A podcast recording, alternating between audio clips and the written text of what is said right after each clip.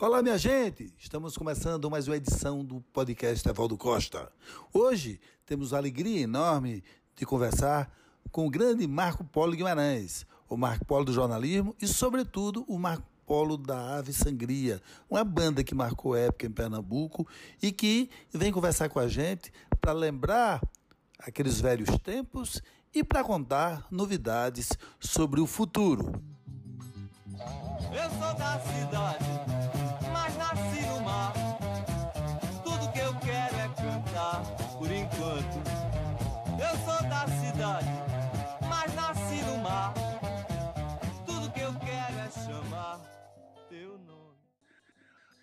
Marco Paulo, me conte aí, como era você, como era a cidade, como você vivia, de onde você tirou essas músicas, essa música especial que estamos ouvindo aí, porque a Ave Sangria, e é, de onde surgiu isso é, quando compôs essas canções?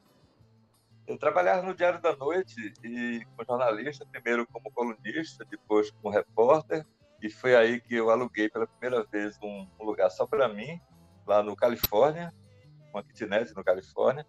Mas mesmo assim, eu, eu, tinha certa insatisfação, porque eu achava tudo muito parado aqui no Recife. Eu, eu percebia que estava acontecendo coisas lá fora, do hip, movimento dos estudantes franceses lá em 78, né? A, a, eclosão de um rock muito novo, muito, muito forte, com Beatles, Rolling Stones. Isso era no ano de 1968, exatamente? 68, 1968, é. exatamente. E começou a me dar uma inquietação. Eu escrevia poesia, já estava integrado no, no, meio intelectual aqui, apesar de ser muito jovem, mas eu, eu achava que a coisa era meio autofágica, entendeu? Eu, eu escrevia um poema para Alberto Cunha Mello, Alberto Cunha Mello escrevia um poema para Jaci Bezerra, Jaci escrevia um poema para Teresa Tenório, Teresa Tenório escrevia um poema para Marco que você fazia parte, você fazia parte da famosa geração 65, embora fosse bem mais novo do que do que os principais, é. vamos dizer, que os, que os líderes do é. movimento. Exatamente, a maioria tinha de 18 a 21 anos, eu tinha 15. Mas, mas fazia parte, né? E, e, mas, mas eu comecei a ficar inquieto com isso tudo. As coisas acontecendo lá fora, essa falta de comunicação aqui dentro. Então, eu peguei, larguei tudo, pedi demissão, botei a mochila nas costas e fui morar em Rio, São Paulo. E lá eu peguei uma outra vertente da, da minha amor pela arte, que era a música. E resolvi é, trabalhar a música. Lá. Deixei a poesia de lado e comecei a trabalhar com a música. E foi aí que foram surgindo essas músicas, essas canções, né? Com quem você dialogava na cena musical nesse momento, lá no Rio? Quem dizia que estava bom, quem dizia. Com quem você trocava avaliações? Com quem você dialogava sobre o que você estava fazendo lá no Rio? Olha, o, o único assim, amigo músico que eu tinha no Rio era, tinha dois, Geraldo Azevedo e Carlinhos Fernando, né? Sim. Mas eles tinham uma, uma, um lance mais assim para MPB, frevo. E, e eu estava com uma vertente mais roqueira. Sim. Então, eu, não, eu tinha uns, uns, camaradas jovens lá com quem eu me relacionava e a gente experimentava, que inclusive nem sei que rumo eles levaram. Você não foi para o Solar mas... da Fossa, não? Você não apareceu no Solar da Fossa? Não. não, eu cheguei a conhecer, mas nunca morei lá, não. eu morei num prostíbulo. Eu morei no prostíbulo em São Paulo. Foi, né? É, sustentado por uma, uma, uma, uma dama, Sim. uma mulher uma jovem magra, muito bonita e, e, e que, e, que, inclusive, entre a gente não havia, o sexo era uma coisa secundária, era uma coisa mais de namoro mesmo, assim, a gente se gostava, entendeu? E ela, ela me sustentou um tempão lá, na boca do lixo. Até eu conseguir emprego. Que personagem incrível. Não, porque é o seguinte, porque ela distingue o cara que ela ama de uma forma completamente diferente que é uma namorada que distingue, porque ela, ela faz sexo com qualquer um que pague. É. Mas sexo mesmo, beijo, ela só faz com o cara que ela ama. Então é muito Exatamente. curioso você ser distinguido com abstinência sexual e achar isso incrível, né? é verdade. E, E, e, era incrível também porque o dono do prostíbulo era, era um português muito simpático que entendeu assim a, o, o, romântico né, do nosso relacionamento. Então ele me expulsava às oito da noite e eu voltava às duas da madrugada, né? Que era, era o período de pico dos clientes. Aí, e você dormia com ela no quartinho lá dela? É, é, é, dormia com ela lá, depois que os clientes foram embora. Ficava vagando ali pela noite, do, do, do, ali na boca do lixo. Graças a Deus, nessa época não era violento. Né? ali, tipo ali, Espiranga, São João, Praça Júlio Mesquita, é, por ali. Ficava, ah, isso isso me, me, me, fazia bem poeticamente, né? porque eu ficava vagando pela noite de São Paulo, pela madrugada de São Paulo, isso me inspirava muito, né? Claro. Vamos organizar um pouquinho dessa cronologia. Eu queria saber o seguinte: quem veio primeiro, o Rio ou São Paulo? E como é que se, é, e como é que se sucederam no tempo essas duas, seus dois pousos e onde exatamente surgiram as canções de que nós estamos falando aqui agora? Beleza. Eu fui primeiro para o Rio. Foi 69, na verdade. Eu me lembro porque em Salvador, eu dei uma parada em Salvador, a caminho, né? Eu viajava de, de carona. Então eu me lembro que eu arranjei uma namorada paulista e a gente foi para Lagoa de Abaeté na noite em que o homem pisou na lua. A gente estava lá. Caramba, que coisa incrível. então, então foi aí. Aí a gente foi para, eu fui para o Rio e lá eu conheci um pintor. E a Paulista ficou na Bahia? A Paulista ficou na Bahia? Ou voltou é, ela estava de, é, ela voltou para São Paulo, ela estava de férias, estava curtindo, né? Sim, aí você foi para o Rio. Aventura, Pronto, certo. Aventurinha. Aí, aí fui para o Rio, conheci Zé, Zé Tarcísio, que era um pintor cearense. E fiquei hospedado na casa dele. E ele é um cara assim, multi, né? E a casa dele era, era de Santa Teresa e tinha um quintal imenso. E aconteceu as coisas mais fantásticas. Por exemplo, um dia eu acordo de manhã, assim, meio ressacado, e olho pela janela e tem um, umas seis ou oito mulatas, duas lindíssimas, andando no quintal. E eu digo, que diabo, eu estou sonhando, né? Não era. Era, se lembra das mulatas do, do, do... Sargentelli? do Sargentelli, que tinha é. aquela. Uhum. Aquela Anitta, sei lá, que era, que era bem alta e tinha uma outra bem gostosa. Eram elas posando para fotos da Playboy. Sim. E tinham alugado o quintal desse, desse meu amigo.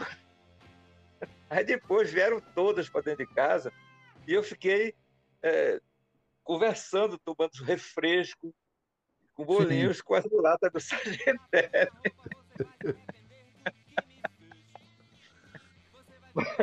Mas aí eu não estava conseguindo é, é, ganhar dinheiro. Né? Então eu digo, vou para São Paulo. Aí foi quando eu, eu, cheguei lá, fiquei com essa, essa menina um tempinho. Aí comecei a frequentar um barzinho que tinha de frente do Estadão. Ali na São Luís. Majoquedinho, na Majoquedinho. Majoque, é, Majoquedinho. Pronto. A rua e Majoquedinho, no centro. É, aí conheci Fernando, Fernando Portela. Sim, que era pernambucano. Fernando Portela, que era pernambucano e editor de cidades do Jornal da Tarde, que na época era o, o jornal top. Porque é, editorialmente e graficamente tinha inovações, tipo, usar, pela primeira vez você usou o espaço branco. Né? Sim. E o é, texto. Vez... Inovava hein? muito no inovava muito no texto, não usava a famosa pirâmide invertida. Vários literatos é. entraram é.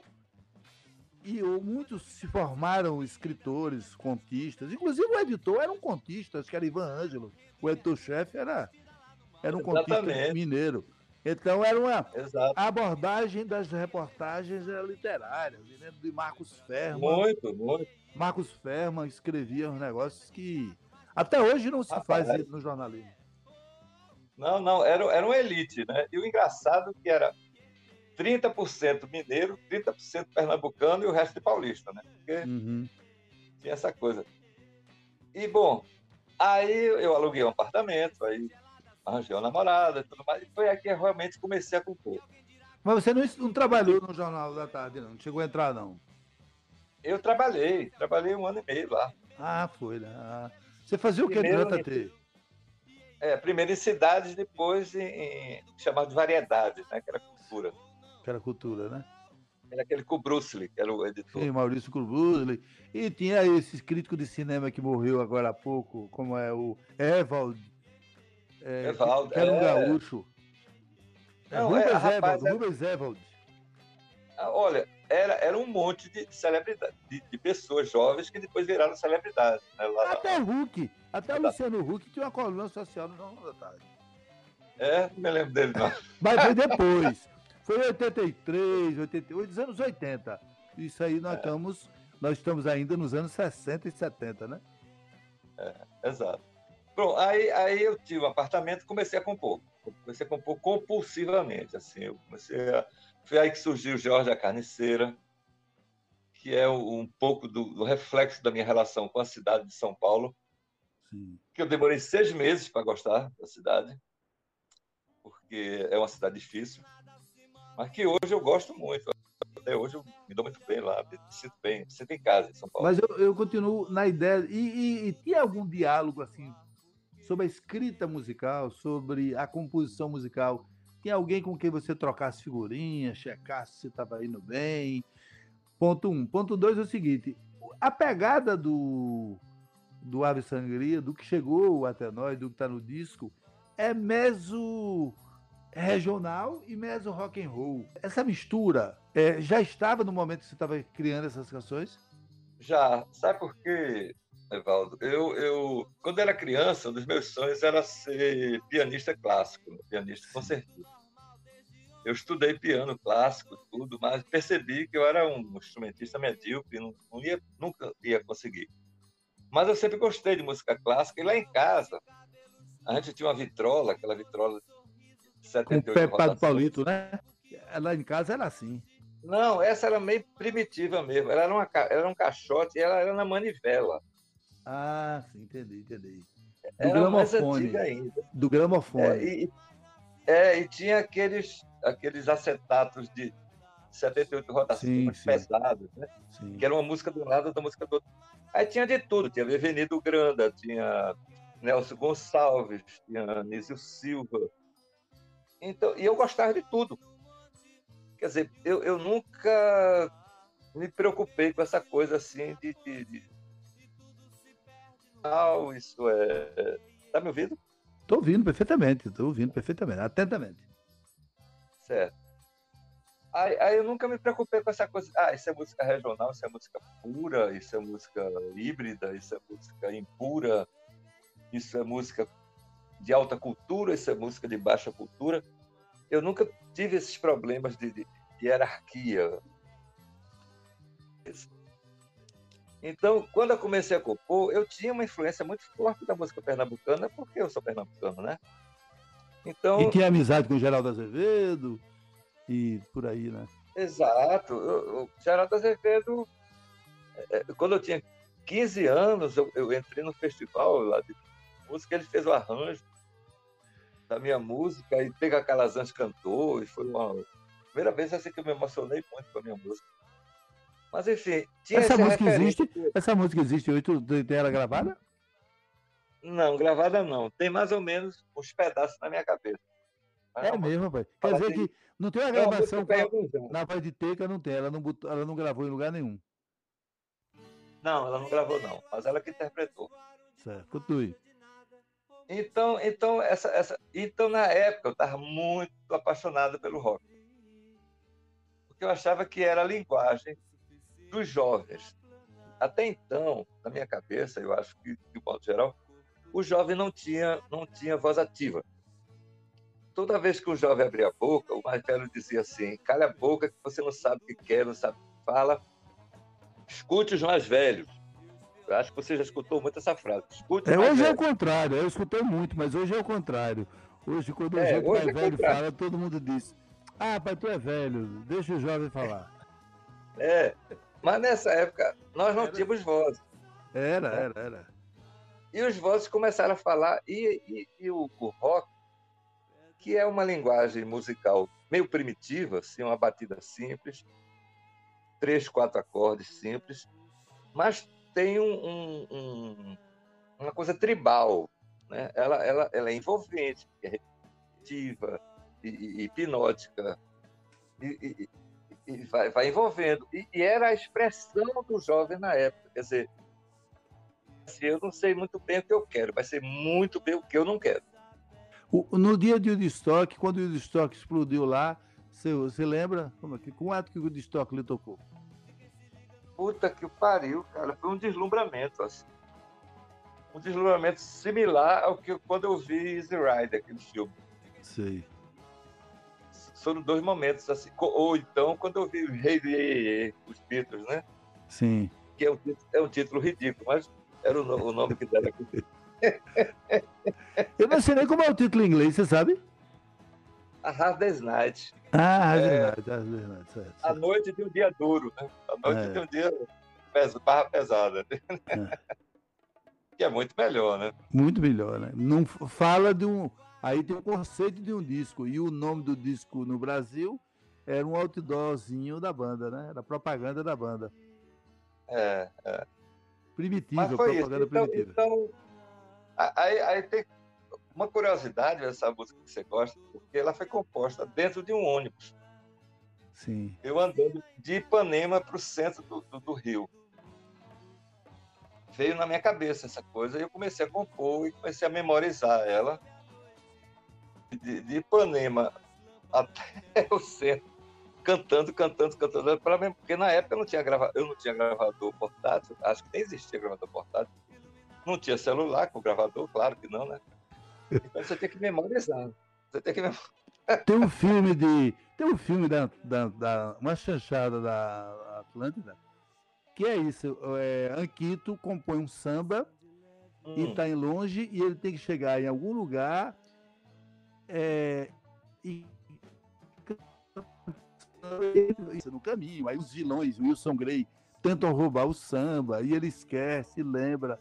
Quando chega no final da jornada, Aí ele esqueceu completamente, não lembra mais, já está desalentado. Aí passa um motorista de táxi, que uma hora deu uma carona a ele, assoviando um pedaço da melodia, e ele lembra tudo. Era essa experiência, né? É verdade, né? Aí você foi, foi, cantando a música no ônibus foi. inteira, a letra toda. A letra toda. Até os. Ah, ah, toda, toda já, já pensando no arranjo, né? E quando você chegou lá, o que, que você fez para gravar? Ah, eu procurei um. Comprei um, um, caderno, uma caneta e anotei a letra. Porque anotando a letra, Sim. fica mais fácil você lembrar a música. Sim, entendi, entendi. Com a letra, a letra anotada ali, aí fica mais fácil. É, foi o que eu fiz. Primeira coisa que eu, eu cheguei lá, corri para a livraria, comprei um caderno, uma caneta e anotei. E quem foi a primeira pessoa que ouviu você essa canção? Olha, a primeira pessoa que ouviu essa canção, não sei, mas a primeira pessoa que me fez resolver ser cantor, porque até então, Evaldo, eu queria ser só compositor. Sim. Entendeu? Eu não, não me via, apesar de eu gostar de cantar muito, mas eu não me via como cantor, não, eu me via como compositor é, eu ficava me imaginando assim, eu na coxia, né? Olhando o cantor, a cantora cantando minha música, e o público aplaudindo. Assim. Meu, minha, minha viagem era essa, meu sonho era esse.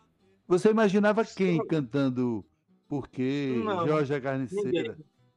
Não, não, ninguém especial, não, mas imaginava alguém, né? Cantando. Não, não, não, não chegava a, a, a fixar. pensando num, numa voz ou numa, num cantor. Não, não era. Sim, só, quem foi a pessoa que disse para você cantar? Sim, é, quando, quando eu estava morando no Rio, já, já de volta, aí eu voltei para o Rio, né? Depois, já mais estabilizado, já fazendo artesanato, vendo dinheiro com artesão na Praça Hippie. Então, aí eu voltei para o Rio, que eu gostava muito mais do Rio, né? Porque o Rio é luminoso, tem mar, mais parecido com o Recife, né? E e aí eu, eu arranjei uma namorada lá. que ela era artista plástica, ela era design e ela também era diagramadora da, da editora Block.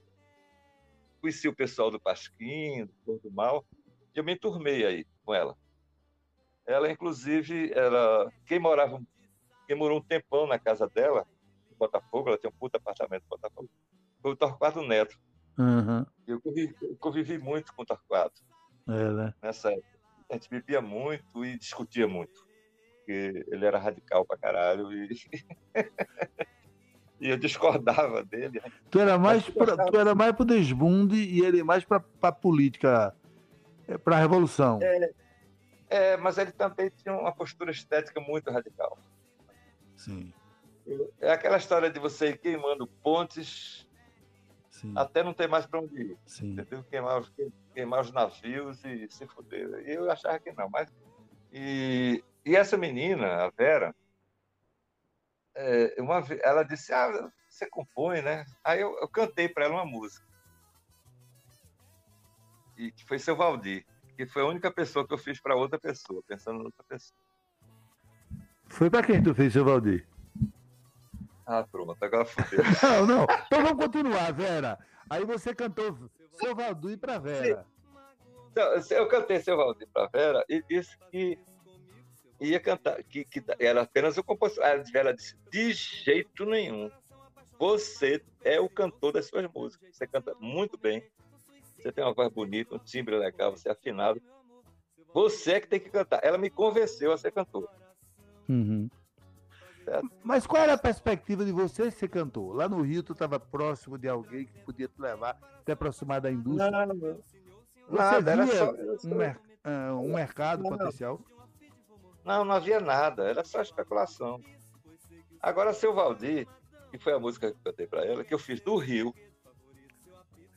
Nessa época eu morava num apartamento de uns árabes, uma família árabe, e que, e que o filho mais jovem, filho jovem era, era gay, se apaixonou por mim. Sim.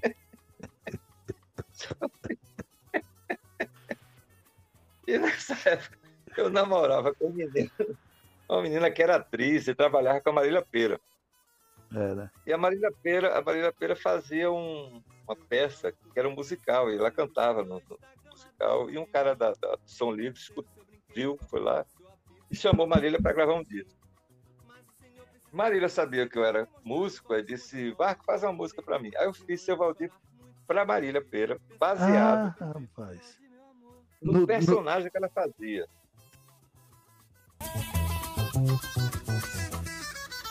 Seu Valdir, o senhor magoou meu coração.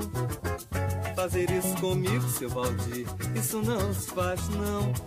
Eu trago dentro do peito um coração apaixonado, batendo pelo senhor. O senhor tem que dar um jeito, senão eu vou cometer um suicídio nos dentes de uma filha e vou morrer. Seu Valdir, meu amor, seu Valdir. Então, Sim. o seu Valdir tem essa história. A história verdadeira seu Valdir é Então tu vê, você vê, né? É tudo. É, aquilo que eu estou falando é do contexto, né? Quando você tira do contexto, quando você tira o seu Valdir de dentro de uma peça, de dentro de um espetáculo teatral, e lança dentro de um álbum do Ave Sangria, aí vira outra história completamente diferente, não é verdade? Exatamente. É como, tipo, um exemplo mais radical disso. Homem com H, cantada pelo trio nordestino, é uma coisa. Homem com H, cantado por Ney Mato Grosso, é outra música. Totalmente. Totalmente. É. Por sinal, seu, é, Ney gravou seu Valdir. Foi, né? Não sabia, não sabia. gravou. E aí, Mas, aí, sim, aí o Rio de Janeiro durou quanto tempo essa, essa temporada sudestina, Rio São Paulo? é, eu fui no meio de 69 e voltei no, em novembro de 72. E quando você voltou, é, é, onde é que entra o Ave Sangria? É aí que entra. Conta aí, como é que foi? Pô, Eu, eu tinha um amigo aqui, Ratos, que era lá da Casa Amarela, e quando eu voltei, ele me apresentou a uns, a uns caras, amigos dele, lá da, da Vila dos Comerciários, que eram todos músicos, já músicos de baile, como se chamava antigamente, né? É, conjunto de baile. Eu sei. né? Aqueles conjuntos de baile. Era os selvagens, não sei. Tinha trepidantes, ah, tinha, né? Embaluzê, embaluzê. É. e eles estavam afim de fazer uma banda autoral. Alguns deles, inclusive, já tinham composições, e eu cheguei com uma bagagem enorme de músicas. E a gente se juntou e começou a tocar junto, a, foi a ensaiar no quintal da casa deles. A primeira vez que eu escutei minha voz, um choque, um gravador. A primeira vez que eu cantei no microfone foi um outro choque. Quer dizer, são coisas assim que você vai ter que se adaptar vai se adaptando, né? Uhum. E, e, e, a também, banda era? Quem, era os, quem é que estava nessas primeiras reuniões? Essas primeiras reuniões estava Almir de Oliveira, estava a Greço Noia, percussionista, e Vinho, guitarrista. Certo. O célebre Vinho. E aí a coisa foi se ampliando, né? Então, então foi aí que se criou o Tamarineira Village. Village. É, que dizia Village, dizia Village, era Village. Ah, Village, é porque é inglês. Você... É porque é inglês, né? É, mas a gente ia portuguesar a pronúncia. Que é engraçado que tem, que tem um. Eu às vezes digo que há uns paralelos assim, entre a gente e Chico Sainz, esse, esse pessoal, né? Porque na época, 72, quando eu cheguei aqui, havia uma efervescência musical muito forte. Com Novo 33, com para o Geraldo, né, que o, aquele disco quadrafônico, que é o primeiro disco, a Vera mesmo, de, porque o Geraldo tocou com, com, com, com o Geraldo Vandé e tal, mas o primeiro disco, aquele disco de parceria de Geraldo e, e, e Alceu, saiu pela Som Livre em 72, o quadrafônico, né? 72, quadrafônico, é. Então, é. esse, aquele clima, o Quinteto Violado também estava aí já, né? Tava, tava. Então era esse ambiente, foi nesse ambiente que você chegou com a sua pegada mais, mais pop, digamos assim, menos MPB, mais. Exatamente, exatamente. E, e, e aí a gente criou essa banda chamada Tamaneira Village e começamos a tocar e foi, foi assim uma explosão de sucesso. Tocou a primeira vez onde? A primeira vez. Eu sei que tu tá cansado de dizer isso, mas toda vez que você entrevista, é obrigado a dizer. Tocou a primeira vez onde e o que, como era o repertório dessa primeira apresentação? primeira apresentação foi na Feira Experimental de Música, mais conhecido como o Woodstock do Nordeste. Foi lá em, em ali no cenário do, do, do, Jesus Cristo. Sim, sim, sim, sim, em Nova Jerusalém. Nova Jerusalém, que foi realmente uma Belchior foi, né? Era uma, uma, muita, né? Eu não me lembro de Belchior, não. Eu lembro não. Eu acho que foi. Acho que foi. Não, acho que foi mais. Que Belchior, o pessoal do Ceará estava começando também, mais ou menos nessa época. Eu acho tá, que, inclusive, né? Que Mucuripe é dessa época, desses anos aí. Mas não foi Exato. cantado por Belchior. Belchior apareceu naquele festival de 74. Mas enfim, é. eu acho que ele tava, só que vocês não sabiam quem era, não conhecia, não sei. É, pode ser, pode ser. Porque, inclusive, tava todo mundo muito louco, né, cara? É. Aquele tempo era realmente sexo, droga e rock and roll. Não era, meta... não era, não era metafórico, não. Era a vera mesmo. Não. Era real. Inclusive, tinha lá um barril de água porque ali não tinha bar, não tinha, não tinha infraestrutura nenhuma, entendeu? Mas tinha um barril de água fundamental. Né? Então tinha um barril de água potável, com uma canequinha daquela de Flanders. Tadinho jogou umas pedrinhas de LSD dentro da, desse barril. Caramba! E todo mundo que bebeu. Literalmente viu estrelas. Foi. Literalmente. Mas e... foi, foi, foi, muito, muito legal, cara. E a gente tocou, eu me lembro que a, a única coisa, música que eu me lembro que, re, que re, repercutiu foi lá fora. Que eu cantei praticamente sozinho de violão. E na volta, os ônibus cheios. É! lá fora. É, ficou essa coisa na cabeça das pessoas, sabe? Sim. Esse. É. Lá fora é esse mormaço. Lá fora é esse cansaço.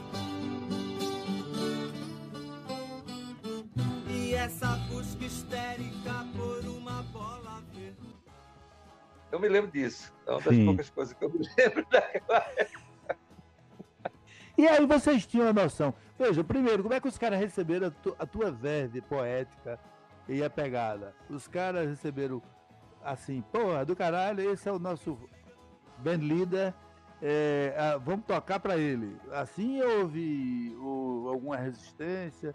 Segundo, é, a composição foi mudando, a composição da banda. Tempo- a vida da banda foi muito curta, né? Quanto tempo ela durou mesmo? Olha, é, Tamarineira durou de novembro de depois até início de, 60, 70, de 72 até março de, de 73. E aí surgiu, surgiu Ave Sangria, que durou até agosto, Do setembro de 74, 74, 74. Um ano. E, e É, era, o espírito era o mesmo? A turma era a mesma ou mudou? Não, mudou. Mudou. Mudou porque é o seguinte. Quando era Tamarineira Village, era uma coisa amadora, brin- era uma brincadeira, uma curtição, entendeu? Não havia nenhuma pretensão eh, profissional. A gente, era, era uma brincadeira. Então, então tinha gente, inclusive, que nem era músico, que ia lá para cima do palco para bater palma, para gritar, para dar pulo. Enfim, quando a gente assinou um contrato, para gravar um disco, aí a gente se juntou e disse, não, a gente vai ter agora que enxugar isso, vai ficar quem é músico de verdade, quem é músico profissional. Então, essa mudança, não só mudou o nome, como mudou também o espírito da coisa. E me conta a história desse contrato. Como é que surge o contrato? Rapaz, eu- o que aconteceu foi o seguinte, até então, as gravadoras brasileiras não tinham despertado para o rock. Até surgiu o Secos e Molhados. Quando o Secos e Molhados chegou, explodiu, gerou muito dinheiro, eles então descobriram que tinha um mercado novo a ser explorado. A coisa mais mandaram- engraçada, Paulo, só para fazer esse parênteses, é que o sexo imolado tinha uma aparência. Hum. rock and roll, mas a música não era, né? O que é, que é de rock and roll era. mesmo? O que é, que é rock and roll na música do sexo molhado? O que ele estourou, o que ele estourou era MPB. É, ma- mas eles eram meio pop, né? Eles eram É, diferenciados. eles imitavam Kiss, aquela, a estampa era do Kiss. É o Kiss. É, aquela história ali. Então tinha, ele tinha uma referência gráfica, plástica ao rock and roll, talvez a atitude Exato. deles, mas a Exato. música não era.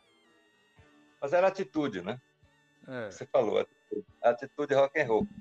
Porque rock and roll não é só música, é lógico, é lógico, compreendo. é atitude, é atitude também. E então espalharam olheiros pelo país todo. E curiosamente, quem descobriu o, o Ave Sangria, na época da Maneira Village, foi um dos ex-componentes do trio Iraquitã, que eu escutava quando era criança, naquela radiola de manivela da minha avó. É incrível. É muito louco isso, né, cara? É, totalmente. Fosse do trio Esperança, eu entendia, que eram os meninos da Jovem Ele- Guarda e tal. Mas do trio Iraquitã, aqueles bolerões paulistas, os bolerões de São Paulo, bicho. É, Mas o Então, cara viu, o cara tinha, era um produtor, ele era um produtor musical, né? Um olheiro, é, ele olheiro, viu e disse, esses caras esses cara dão certo.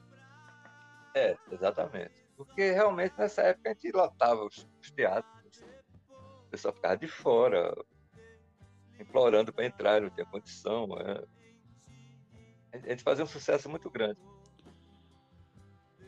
E aí vocês gravaram pela Continental, era? Continental. Pela Continental, me lembro disso. Que era uma, uma das, das, últimas gravadoras brasileiras ainda, né, nessa época. Já estava tudo tomado pelas, pelas multinacionais. E o, disco, e o disco foi Diga. prensado e distribuído nacionalmente. Nacionalmente, foi, foi. Só que aconteceu aquela história, né? De...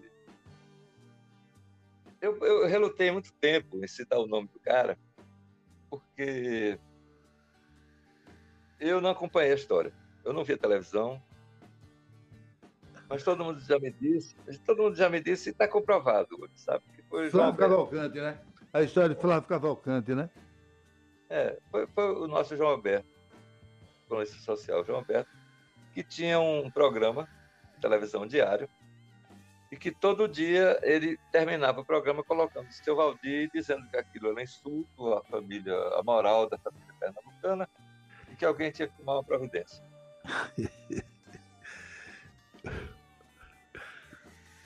é foda, né? A única coisa que teria é o seguinte: se a música fosse cantada por uma mulher, não tem problema nenhum. Tinha não, tinha não. A única coisa é que a canção é, que a gente está ouvindo aí agora era cantada por Polo, era uma voz e uma voz de homem cantando esses versos apaixonados por seu Valdir.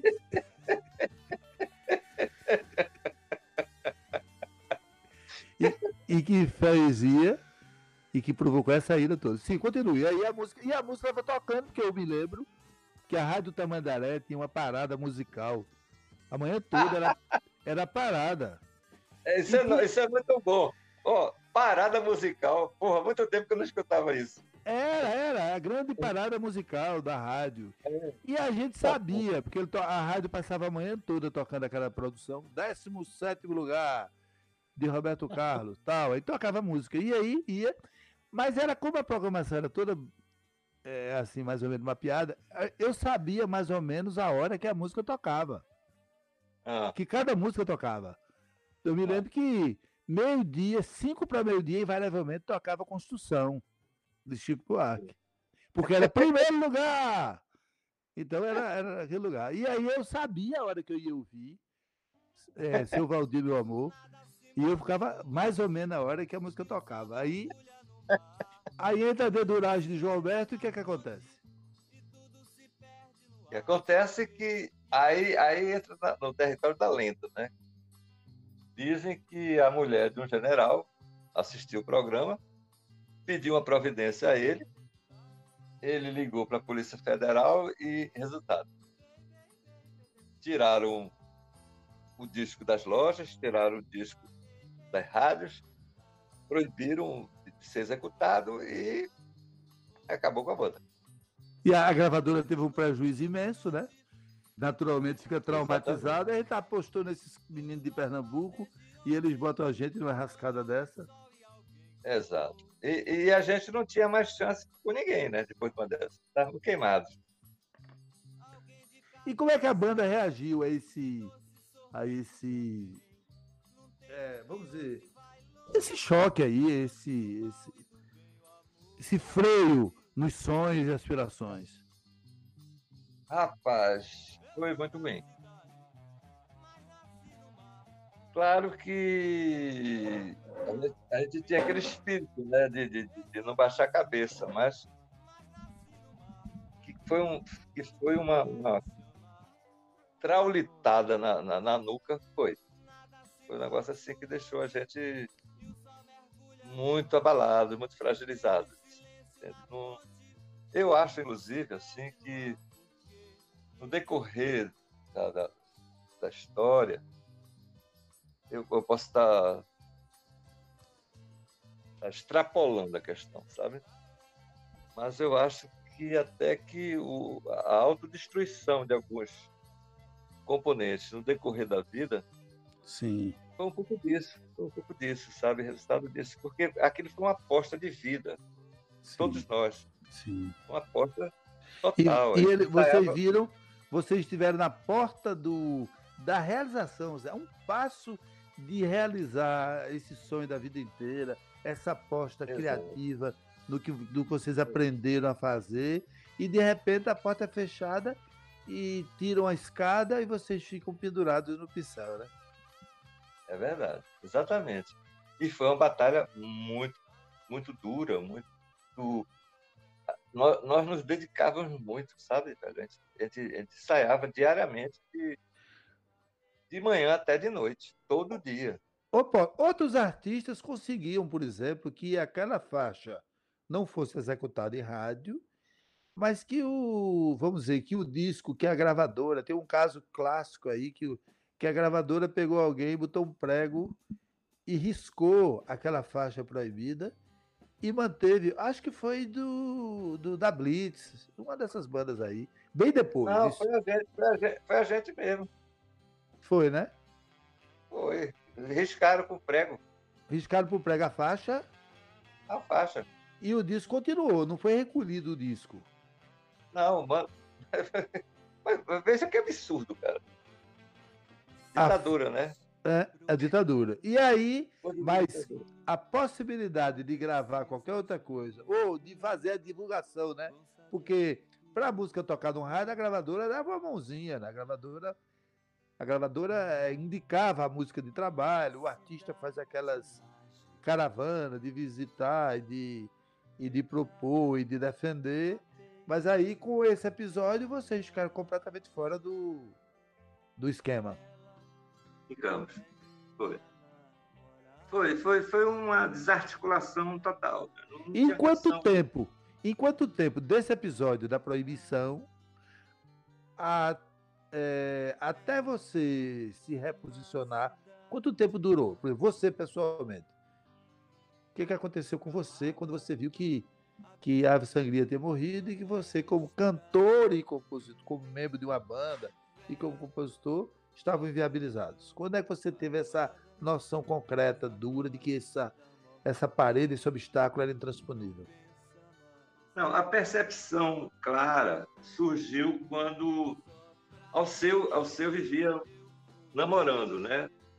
Os músicos da sangria, assim, tentando seduzi-los, né? Sim, sim, sim, sim. Com, com, boas ofertas de emprego e tudo mais.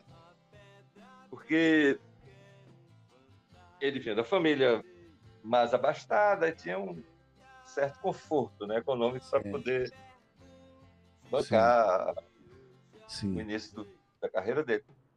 E só que quando terminou, quando a gente viu que as portas tinham se fechado totalmente para a gente, aí ele atacou com todos os dentes, né? Sim. E o, e o pessoal veio para mim. Já tinha gente que estava casado, que tinha filho, pererei, e todo mundo era músico profissional de fato, todo mundo vivia daquilo. E vieram para mim e disse: Olha, mas é, você está chamando a gente para tocar com ele. A gente só vai se você autorizar. Eu disse que não, não tenho nada para autorizar com vocês. Vocês são músicos autônomos. Eu acho que vocês têm que ir em frente, trabalhar. É trabalho. E eles foram, né? Aí foi, foi Ivinho? Olha, foi Ivinho, foi Paulo Rafael. Paulo Rafael, Zé? Zé tava? Não, Zé, Zé não era da banda, não. É, não, era não, era não, certo. Era da banda de Delcino. Era a Gris. A Gris. A Gris, o Noé e, e Israel Cimentos. Uhum. Eu e a Omi, que éramos compositores. Entendi. Compositores. Não eram bem instrumentistas. Não eram bem instrumentistas. E realmente a gente não iria também, né? Claro. Mas, para mim, a coisa bateu. Alô? Tô ouvindo, tô ouvindo, tô, tô ouvindo perfeitamente. Tá. A coisa bateu quando, para mim, bateu. Quando eu vi Alceu se apresentando no festival, acho que Abertura. Exatamente. Né? Com a banda Com a toda. banda Ave Sangria. Com é. Todinha lá, né? Vou danado para Catende, vou danado para Catende. É, rapaz, ali, ali bateu. Ali me deu uma depressão muito forte. Muito eu me senti. Foi um dos momentos mais infelizes da minha vida, eu acho.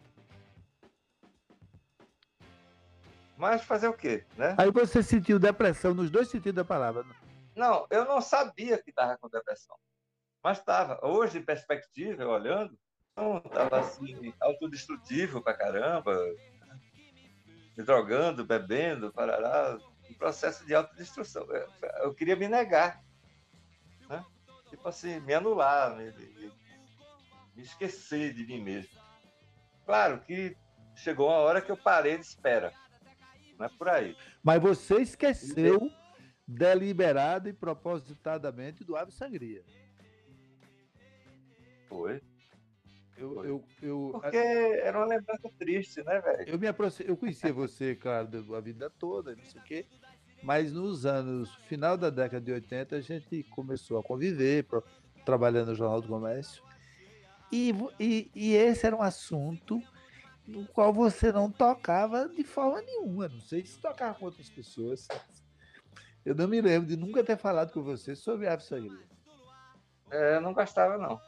Gostava, não. É, quando eu consegui superar o, a depressão, eu enterrei o assunto.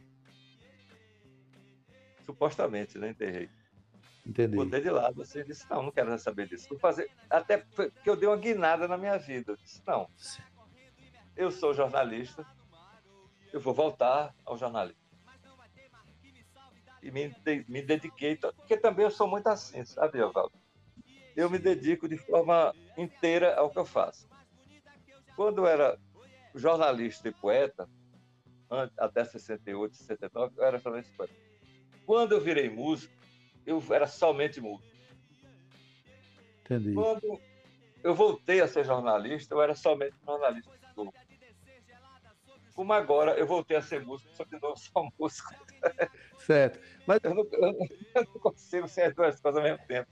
Certo. Para fazer direito, você tem que se dedicar, né, cara? Uma coisa só, eu acho. Perfeito. Agora me diga, quando é que você, o jornalismo, você, aconteceu esse baque, essa depressão, esse mergulho é, que você deu, aí você virou e você vou ter que fazer alguma coisa e você recupera o jornalismo, que era uma coisa que estava latente na sua vida. Como é que quando foi e como foi? É porque, veja bem, jornalista, pela primeira vez, eu descobri que era algo que eu amava fazer. Eu realmente.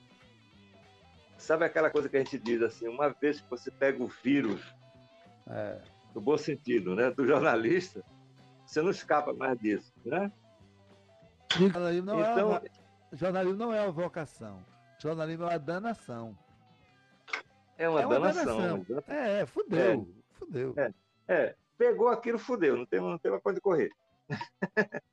então, quando eu voltei, eu voltei com muito prazer, cara. Voltei com. E quando foi? Como foi? Total. Rapaz, olha, a coisa recomeçou de uma forma assim meio. meio... Te lembra de uma revista chamada Reclamo?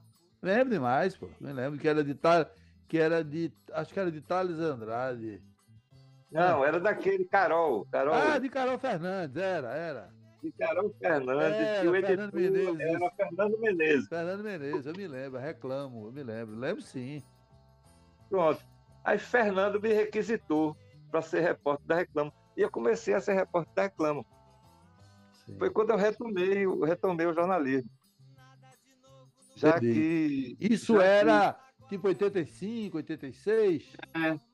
Não, acho que 84, 85, é por aí. 84, por aí. Eu me lembro mais ou menos, eu me lembro. Inclusive, tem um episódio assim que, que, que eu faço questão de contar, porque uma vez eu fiz uma matéria imensa, pesquisada pra caralho, pra reclamo, e eles perderam a matéria.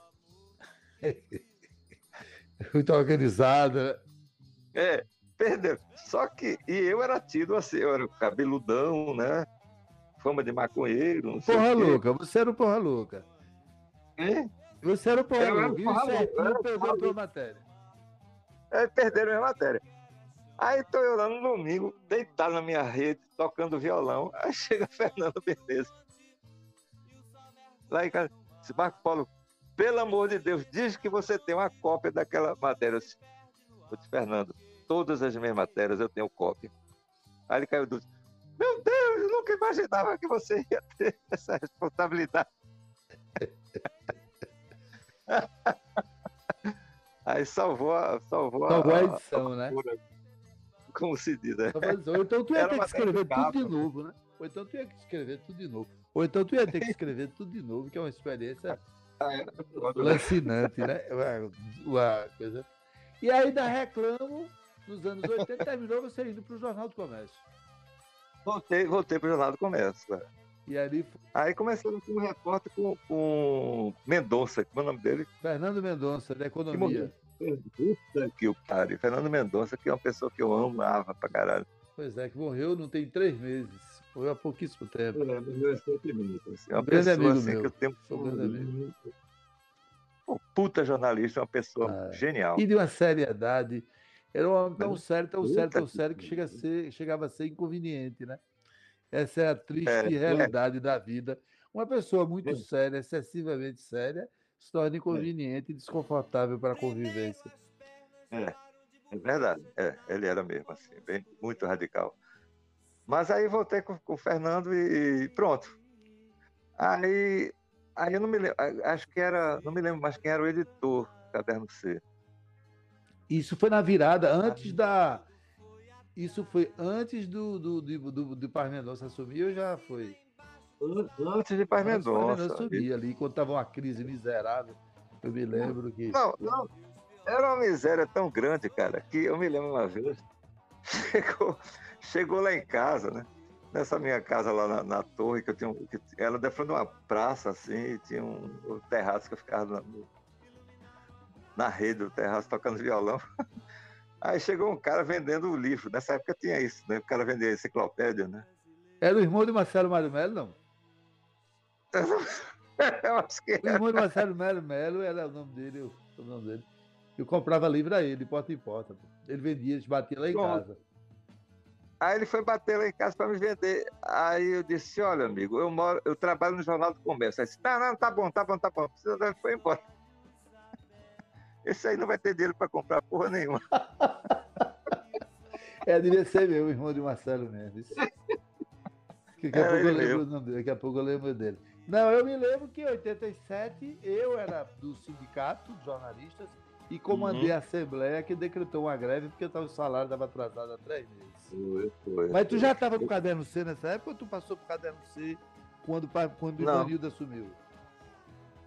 Não, foi antes. Foi quando Jodeval Duarte saiu, que era o editor do Caderno C. Jodeval saiu, aqui, que era o diagramador, fez minha cabeça, fez minha cabeça para eu. Eu nunca sou, nunca fui um cara ambicioso, né? Sim. Eu disse, ah, tua, tua, tua chance, vai lá. Aí me convenceu e eu terminei convencendo, acho que foi Fernando. Sim, porque ali o editor-chefe naquele tempo era a direção era aquele cara. O editor-chefe acho que era, era Betoca, não era? É Betoca, Betoca é gente fina. O editor também faleceu há pouco tempo. Faleceu também há pouco tempo. É. Era, o editor-chefe era Betoca. Era Eu Betoca. me lembro mais ou menos disso. E você e aí lá.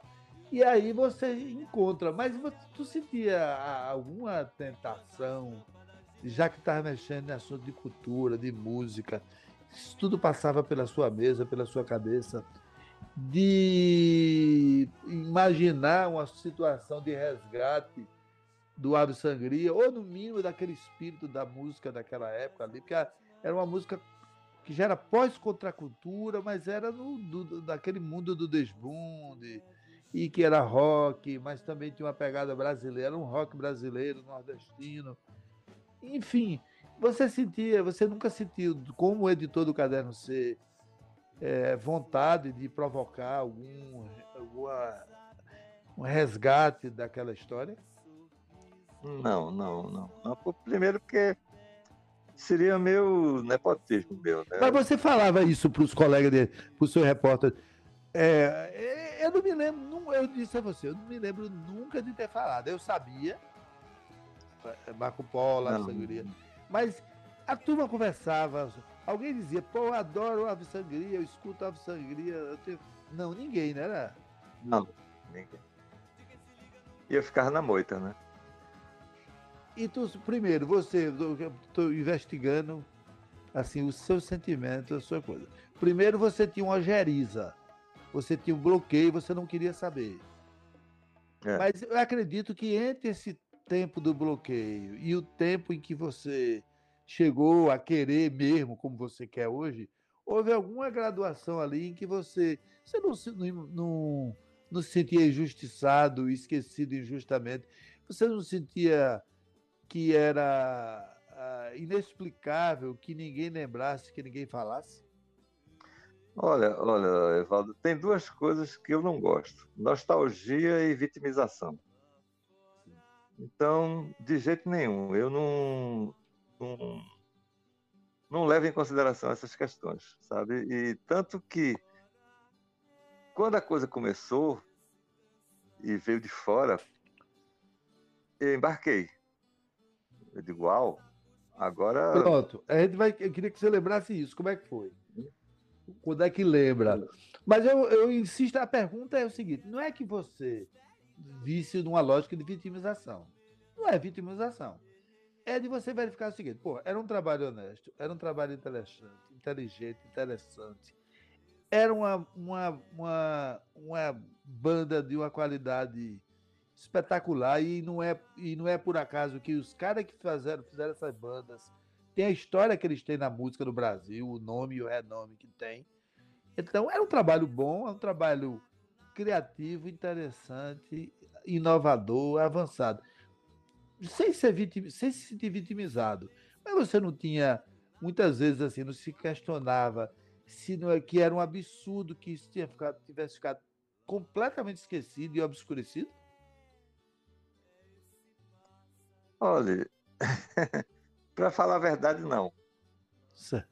Eu não, eu, é, eu, eu deixava de lado, cara, porque, como eu te falei, eu sou muito presente, sabe? Eu sou muito de estar tá ligado no que eu estou fazendo agora, no que está acontecendo comigo agora.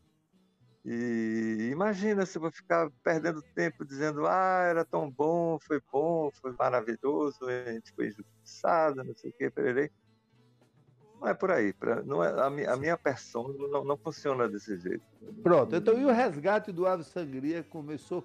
Qual foi o primeiro sinal para você de que a, poderia o quem foi a é, retomou de você ser procurado para falar sobre Ave Sangria? Quando foi? Olha, tinha um, um rapaz chamado Fred Salem Sei que trabalhava na, sabe quem é, né? Sei demais Pronto, Fred, que foi meu amigo de infância lá em Casa Forte, e que eu não via há 300 mil anos. E ele trabalhava na, na Fundação de Cultura da Prefeitura em 2008. E ele me convidou para fazer um show no Sábado Mangue, que era um programa que eles tinham lá no, no Pátio São Pedro. Para eu cantar a música do Ave Sangria. E que ano era? Aí, 2000? Que ano era? 2008. 2008. 2008. Eu, me lembro, eu me lembro com clareza, porque a partir daí que a coisa voltou. Era João da Costa, já era João da Costa ou era João Paulo ainda? Eu acho que era João Paulo. Certo. Ah, eu não sei. Não era 2008, era porque João da, Costa, João da Costa se elegeu em outubro de 2008. Então, era João Paulo, sim. Era João Paulo. Enfim, aí eu chamei Almi, que era um dos ex-componentes da banda, fizemos um, uma banda, né? É o, o, básico, né?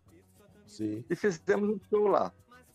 Então, tinha umas 300 pessoas, mais ou menos, a maioria gente da nossa geração. Sim. Foi gravado Aí, isso? Não sei. Foi gravado?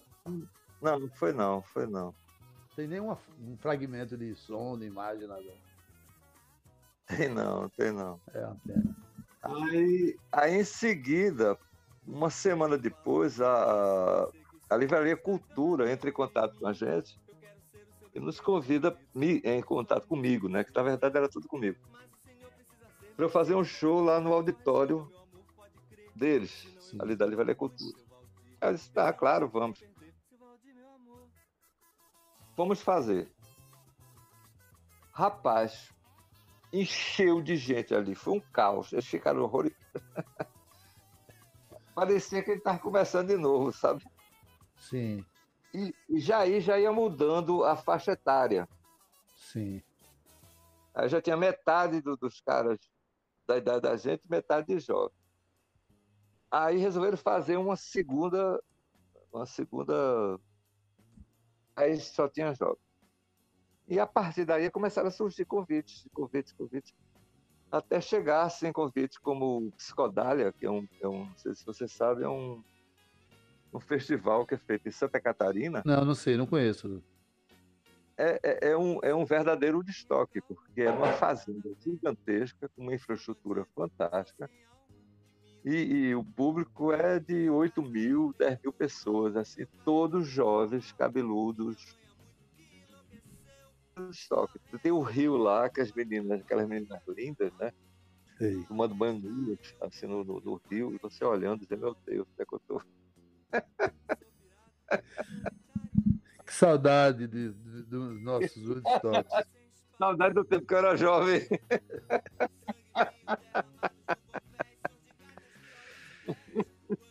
e aí começou, né?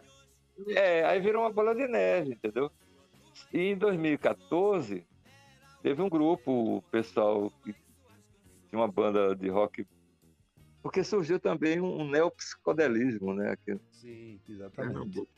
Bandas jovens que seguiam essa, essa coisa. E um desses grupos é, colocou um projeto no, no, no Fucultura e conseguiu fazer que a gente fizesse um show. Aí foi a primeira vez que realmente a gente reuniu os, os componentes sobreviventes, né? Do, do Sim. Do e esse foi documentado direitinho? Esse foi documentado? Sim. Esse foi documentado? Rapaz, em foto, em, é, olha, eu sei que em fotos foi. Foi, mas Filmagem eu não sei não. É. Eu, eu sou muito distante em relação a essas mas, coisas. Rapaz, mas, olha, cuide disso, rapaz. Imaginou, essa, essa é uma história incrível que merece ser contada. Primeiro, merece ser ouvida. É, o, que, o que a Ave Sangria fez merece ser ouvido. Segundo, é uma história muito rica, muito bonita de, de, de jogo. Não existe jogo nem jogo perdido. O que existe é viver e, e, né? e é, o que vocês quiserem. É, agora, é, qual é o futuro? Tem futuro? Você, eu vejo que você, tá, você é 100% músico, 100% focado nisso. Imagino que esteja compondo também, queria você falar sobre isso. E como é que você vê como é que você se vê para daqui a sei lá, cinco anos? Vamos pensar horizonte daqui a cinco anos. Eu Sim. continuo no palco. Continuará no palco. Continuo no palco. Eu e Mick Jagger. Mick Jagger disse: Não chegarei aos 40 cantando Série Ele vai chegar aos 80 já já, né? Falta pouco. Não, olha, eu não paro. Agora mesmo, quando, quando eu estava esperando sua ligação, aí eu recebi a ligação de Gonzaga Leal. Sabe quem é Gonzaga Leal, né? Sei, sei, sei, sei, sei. Ele dizendo que está programando um disco comemorativo dos 35 anos de carreira dele e queria uma música minha. Eu já sentei, já escrevi uma letra para essa música que eu vou compor para ele. Massa. Tá compondo? Toda essa investigação, quer dizer, eu, eu tô. Eu hoje sou totalmente músico. Não sou mais nem poeta nem jornalista, eu sou músico. Mas o, o músico é um poeta, né? Quer dizer, toda criação artística tem poesia. Sim. relaciona, né? claro, é, claro. Pois, não só a poesia, porque tem o texto, você é um compositor. Você é um compositor que é muito letrista. Concorda ou não? Sou. É, claro. Você é um compositor que é claro. é, antes de mais nada, letrista. Que é antes de mais nada, letrista. Então, a poesia, tá... além de que poesia no sentido mais amplo, poesis, que é criação, que é beleza, que é arte. Que é... Uhum. Tá aí. Então você continua. E, é, e, como é que esses projetos, como é que você visualiza, embala esses projetos atuais? É ave sangria? É outra coisa? Como é? Eu vejo as duas. Eu, eu, eu tenho na cabeça um disco novo da Sangria e tem um disco do Marco Polo. Sim. Um disco que, que já não é Ave Sangria, é outra história, entendeu? Sim. Porque a Ave Sangria tem um espírito, tem um, um conceito, tem um, né, que, que você não pode muito fugir daquilo. Você tem que para preservar o espírito da coisa, é como se o Rolling Stone começasse a tocar bolero, não, não pode. Sim. Entendeu? Mas Marco Polo pode tocar bolero. Sim. Eu voltar, claro. a, a, voltar a, a, tocar minhas influências do trio Iraquitã. Sim. Dionísio Silva, Dionísio Silva, que ninguém Silva. mais sabe quem é. Ninguém que tinha menos de 60 anos mas eu sei, nós sabemos, né? Nós somos os últimos. os últimos. Então... Eu gosto de tema até hoje, sabia, cara? É. Olha, Marco Polo, aí esse Marco Polo, esse projeto solo Marco Polo, em que estágio de desenvolvimento está? Não, está bem desenvolvido. Já tem composição, as músicas? Tem, eu tenho material suficiente para um disco. Bicho. Bacana. Se você tiver dinheiro para financiar o projeto, estamos aí. Que é isso que eu ia falar agora, né? Que, por exemplo, o cara decide, o cara passa o tempo todinho de peão de redação. Fomos, eu e você e tantos, é. na, era, na era é. áurea do jornalismo impresso, porque nós porra, vivemos. Nisso, falar nisso porra, a gente, a gente teve uma sorte da porra, né, velho? Foi. Nós vivemos o melhor momento do Jornal do Comércio na história dele, o melhor momento do jornalismo impresso.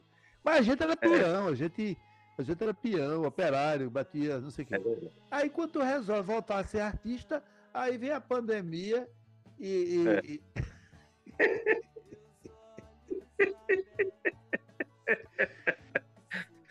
e aí, como é que fica? É que fica? você não, isso não lhe bota medo, não. Você sabe que um dia, um dia essa porcaria se abre. Olha, meu amigo, a gente está enfrentando o vírus Exatamente. e um verme, né? É, a nossa situação é mais do mundo inteiro.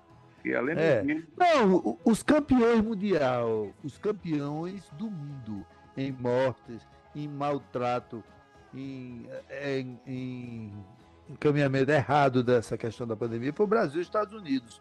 Juntos, eles já, nesses dois países, você já tem quase um milhão de mortes. Estados Unidos tem 600 mil, Brasil tem 300 e tantos mil. Nós estamos aproximando de um milhão de mortes somados Brasil e Estados Unidos. Nunca houve uma guerra na história da humanidade. É.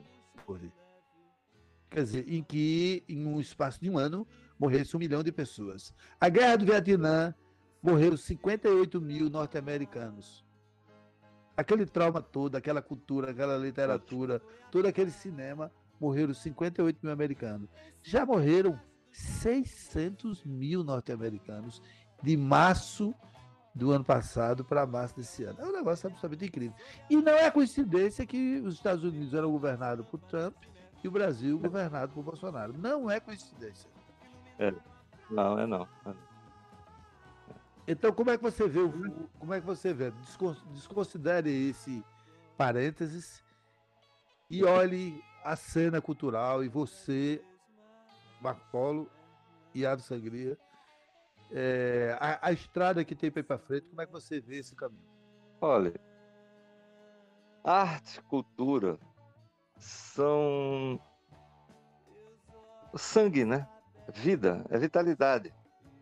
Nós não somos a morte, nós somos o contrário. Nós somos a vida, nós somos a vitalidade, nós somos o esperma. Nós somos o que gera. O fertiliza, o que fertiliza, né? Que fecunda, é? o que fecunda. Que fecunda, que fecunda.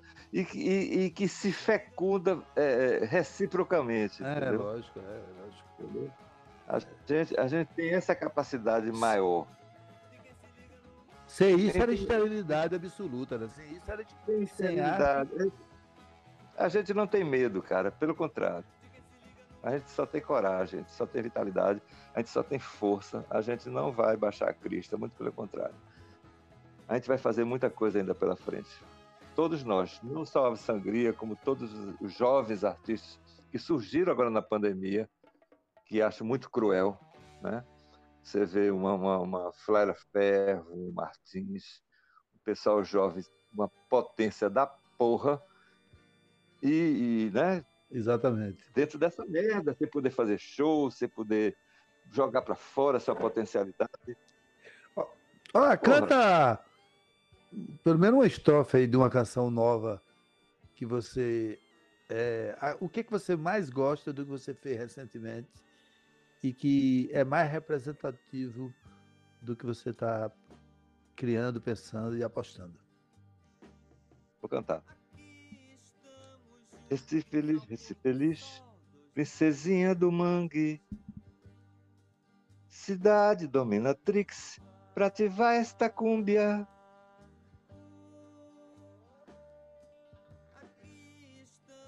Deitada aos teus pés eu prevejo uma chuva de beijo, uma lua de sangue. Recife contigo não tem meio termo jamais. Por aí. É frevo, é?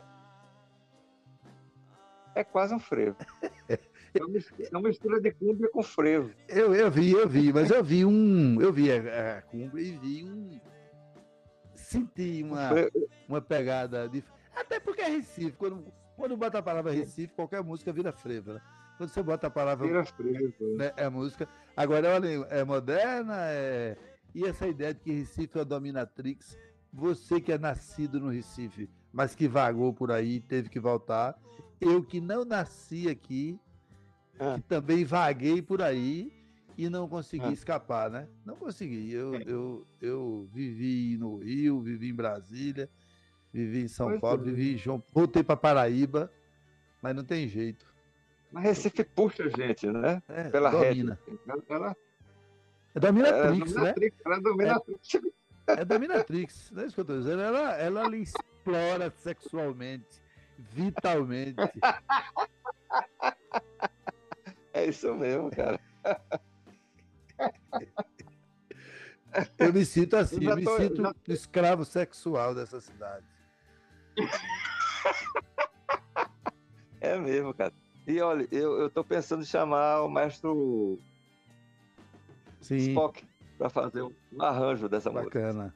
Acho que tem tudo a ver, tem tudo a ver com ele. Certo. Agora, para a gente terminar, eu, toda a minha entrevista eu termino dizendo o seguinte: ó, eu, eu sou um entrevistador é, é, empenhado, mas nem sempre muito iluminado. Devo ter deixado de perguntar alguma coisa que você veio preparado para responder.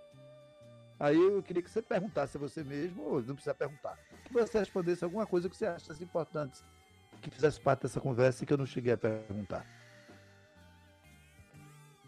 Não, Evaldo, eu, eu acho que você é um perguntador muito pertinente, muito bom. Eu acho que você então, explorou, queria... eu acho que você explorou até coisas que eu tinha pudor de falar. Sim. E eu consegui falar. E eu consegui falar. Você conseguiu que eu me expusesse em certas. Eu sou muito. sou muito fechado. Uhum. Meu querido amigo Marco Polo, meu fã líder favorito, o único com quem eu trabalhei batendo ponto oito horas por dia, por anos e anos a fio. Muito obrigado por participar dessa conversa, adorei. Era uma vontade que eu tinha há muito tempo. toda vez que eu ia na CEP, você estava lá, você estava na sua mesa e, e, Leitão tinha que reclamar, porque eu ficava conversando o dia todo com você e não deixava você trabalhar. Então agora nós conversamos sem empecilho durante uma hora. Eita, Marco Polo, nossa conversa está acabando por aqui. Rendeu um bocado e eu sou muito grato a você por ter topado esse encontro e por ter topado esse papo. O nosso ouvinte continua ligado no podcast Evaldo Costa, porque todas as quartas-feiras, a partir das 18 horas, a gente disponibiliza um novo conteúdo, uma nova história de vida, de arte, de cultura de política, de tudo que estiver pintando na cena. Valeu, minha gente, muito obrigado e a gente volta por aí. Siga nossas redes sociais, arroba Evaldo Costa, no Instagram, no Facebook e no Twitter. Abração, minha gente. Valeu, valeu, um abraço. Eu sou da cidade, mas nasci no mar. Tudo que eu quero é cantar por enquanto. Eu sou da cidade,